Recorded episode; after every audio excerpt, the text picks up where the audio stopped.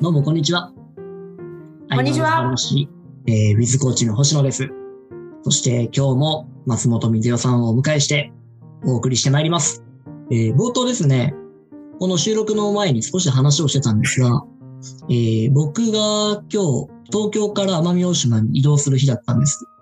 で、東京が大雪っていうことで、えー、飛行機が飛ぶかどうかわかんない状況だったんですけど、そこから奄美大島に行ったら18度。東京は雪が降るので0度。そこで18度の温度差ですよね。で、今日、水代さんとお話をしていたら、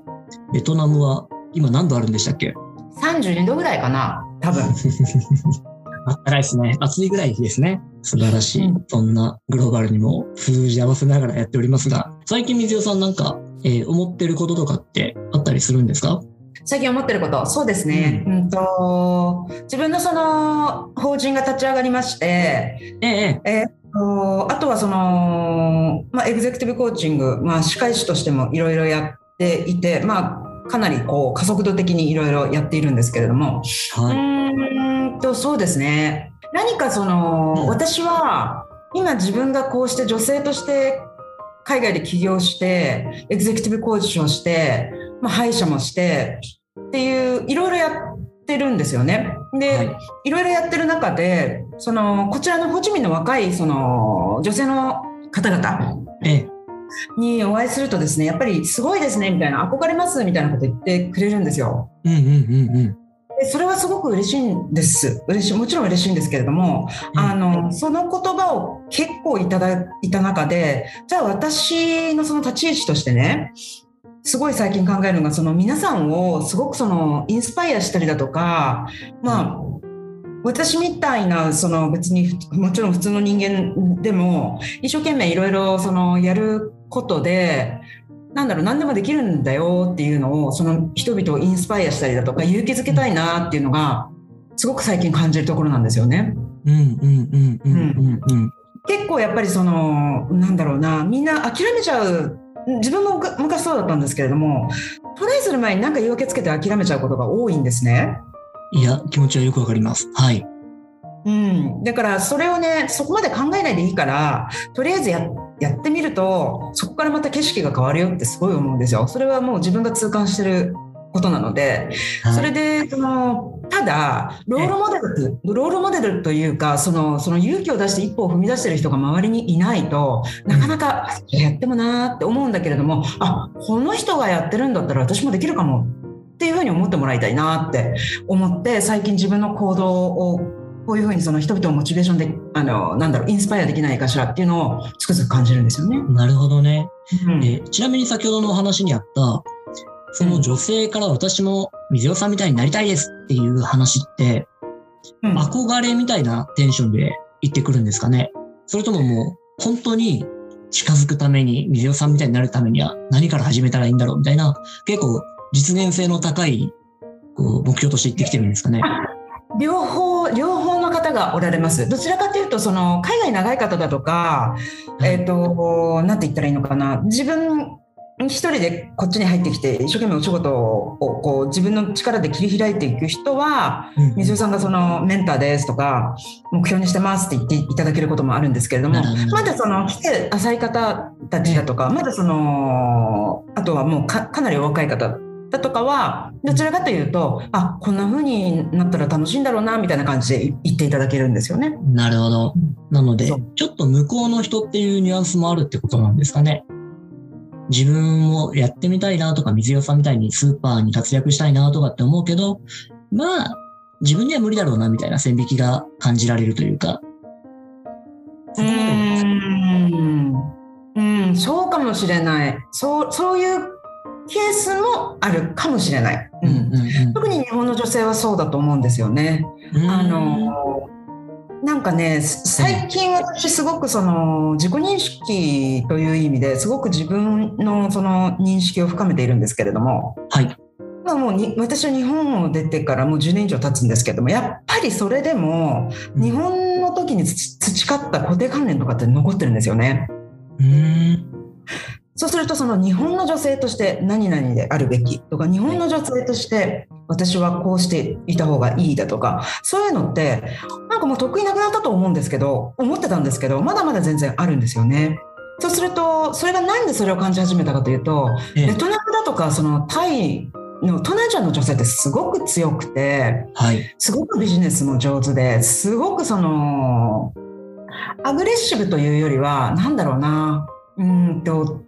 どんどんイケイケでやるって言ったらいいのかな。はいはいはい。でもう一家は私が守るぐらいの一家,、うんうん、一家のビジネスは私がやるわみたいな感じでもうとにかく力強いんですよね。でそういう方たちをすごく私は周りに置いてすごく幸せだしすごく尊敬もするんですけどでもでも方や日本のその女性の奥ゆかしいところも私大好きなんですね。うんうん、でただ自分ががその自分のそのビジネスの夢を叶えていく中でどっかその一つ十分アグレッシブなんだけれどもそれでもなんかもしかしたらどっか一つ足んないなっていうとしたらやっぱりその日本人女性として、はい、女性はこういうあるべきっていうのがもしかしたら自分の中にまだあるのかなっていうのを最近感じたんですよね。いい面悪い面あるでしょうがそういうものが残ってるっていうある。うん、ことですね。はい。うん、うんでもなんかそういう文化の特性みたいなもんって、うん、やっぱり海外に行くとすごく感じるんでしょうね。で、文化だけじゃなくて、うん、その中での性差みたいなものもきっとあるんでしょうけど、で、そこの美意識が、ですよね。ここ日本ってやっぱり特殊なイメージありますよね。特殊ですね。うん。うん、特殊、すごく特殊。先進国の中ではすごく特殊だと思います。だから女性の活躍も遅れてますし、はい。うん。そういう意味では非常にもったいないと思います。うんうんうん。そうそうそうそう。多分僕も今イメージしてる奥ゆかしさみたいなキーワードに代表されるような女性の特徴、うん、日本女性の特徴って、ビジネスとうまくマッチングしにくい感じありますよね。特に今のビジネス。うん。うん、この確かに。動いてみるし、計算も早くした上で、ただし、ある程度の概算でまず動いてみて、で、その動いた先にあるパイプとか、そこでの情報なんかを新しい武器にして、次の局面に向かっていくっていう、なんかこの、どんどんどんどん局面を新しくしていくっていうのが必要になる時代だと思うんですけど、まさに、はい。点でこの奥ゆかしさみたいなものが、相性悪そうですね。うん。そこを上手に使ってしたたかに生きていけばいいんでしょうけれども、うんうん、なんだろうな、うん、そう。やっぱり女性のくせにとかいう言葉もまああるじゃないですか。はい、だからその世代ももちろんあるんですよね。世代ももちろんあって。うんうん、うん。なんかねそうとにかくその違和感を感じることがたまにあります。例えばそういう女性なんかが水代さんを見るとね、うん、線引いちゃうんですかね。いや、あんまり線引かれる、あ、でも線引かれてるのかな。もしかしたら線引うんとね、もしもし線を引かれてるとしたらですね、私の、それは、あの、私がまだ人間的に成長してないからと思うんですよ。うおはい。うん。それはなんでかっていうと、えっ、と、自分自分で自分やってきた、これやってきたでしょ、これやってきたでしょっていうことしかアピールしてないから線引かれちゃうと思うんですね。ああ、なるほど。そうじゃなくて、例えばじゃあ、あなたすごいじゃない。私、まあこれやってるけれども、まあ私はこれが得意だからこれやってるけど、あなたの場合はこれやったらもっとそのか輝けるよというかそのあなたの才能ってこれだから私が全然すごいわけじゃなくてあなたもすごくてそれはその全然私だから私だからっていうその生意気なこと言いたくないけれどもこの結果を残したのは自分のその強みをの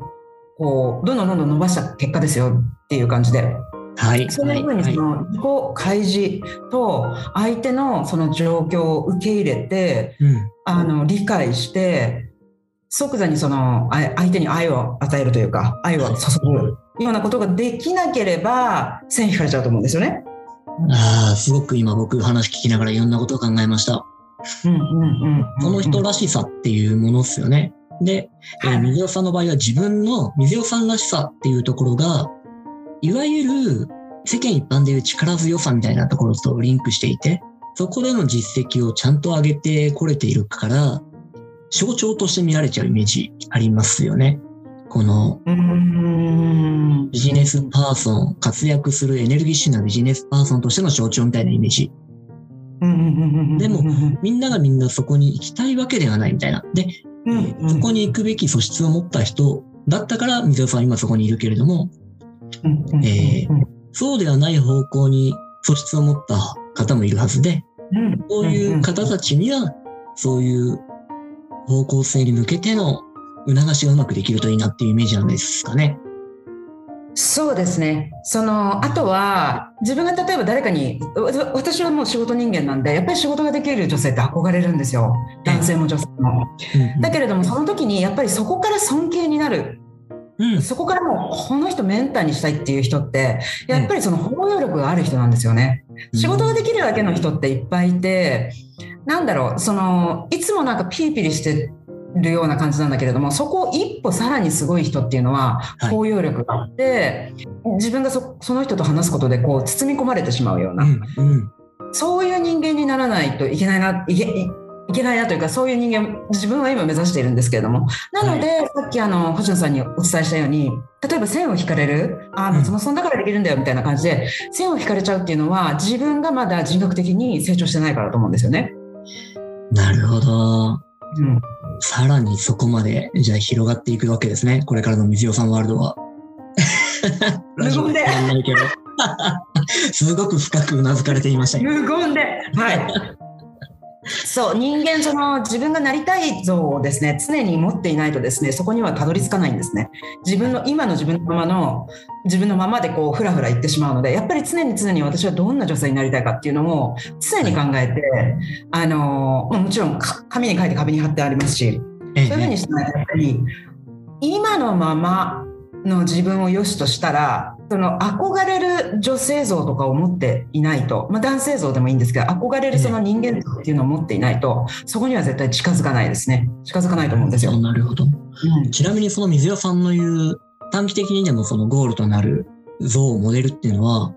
実在の人のイメージが強いんですか？自分なりのこう作ったイメージなんですか？えっとね、私の場合は実在実在している人もいるしですね。いますしですね、あとはもうあの過去の偉人ですね過去の偉人だったりしますね。やっぱり考え方とかがすごく共感するというか、すごく大きくて、やっぱりこう、ここから見てるというか、はい。そういう方々ってやっぱりビジネスもね、すごいことを成し遂げてるんですね。これやって、これやって、これやって、これやって、この時はまだもうガリガリ仕事をしてて、その、まだね、自分自分だったけれども、そこを超えちゃうともうこっから、こっから。いかに ちょっと待って、ラジオですかね、水尾さん。ここからそうねそうねどこどこ？そういかにその自分を使ってこう、こうこの世の中に貢献できるかっていうところに、な、えうん。しますよね。なるほど。天の視点みたいなことですね。そうですね。うん。うんうんうんうん。そういう方々はもう本当にその松下幸之助先生ももちろんそうなんですけども、本当に憧れますよね。なるほど。じゃあその視点で言うと、水尾さんは今、女性うん。に、えーより、これはなんて言うんでしょうね、包容力を持って、その方が、えー自分の魅力を出せるように、うんさらに一歩踏み出せるように、はい。そういうことまでできるように、これから動かれていきたいと。それは深く感感じます。えーあのー女性の特権だと思うんですよ。えええ包み込むのって女性の特権だと思うんですよ。えはいはいはいはい。